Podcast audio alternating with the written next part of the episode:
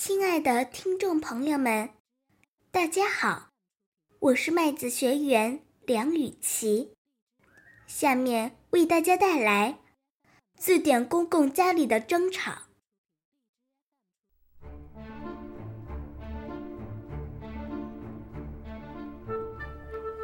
字典公公家里吵吵闹闹，吵个不停的是标点符号。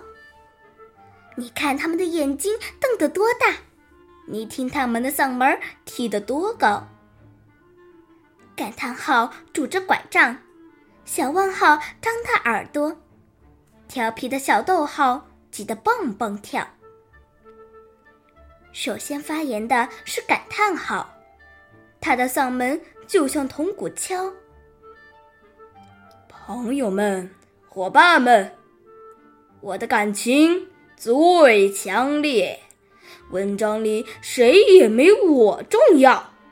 记住了，我是感叹号。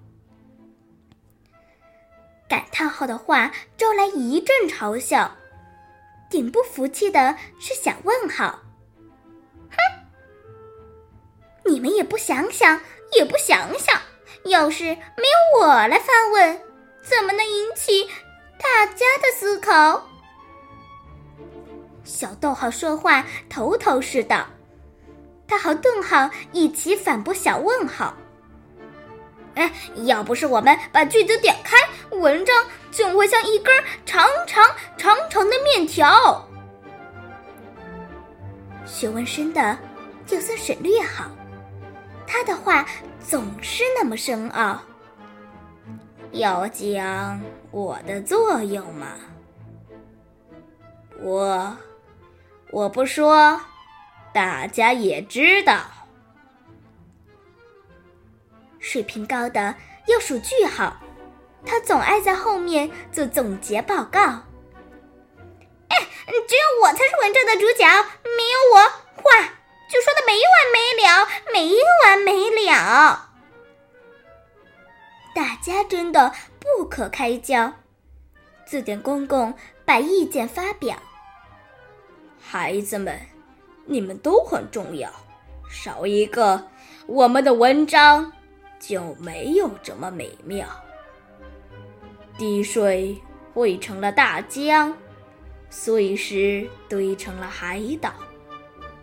大家不要把个人作用片面强调，任何时候都不要骄傲。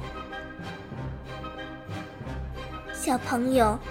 你听了字典公公家里的争吵，心里想的啥？能不能让我知道？